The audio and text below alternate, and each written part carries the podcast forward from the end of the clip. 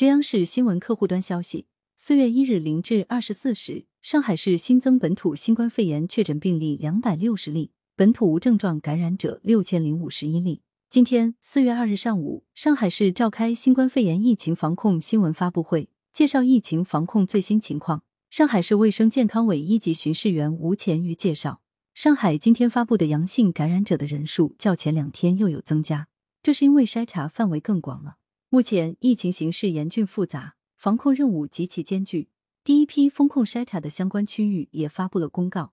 对辖区的街镇进行了阶梯式管控，风控区实现区域封闭，足不出户；管控区实现人不出小区，严禁聚集。感谢收听羊城晚报广东头条。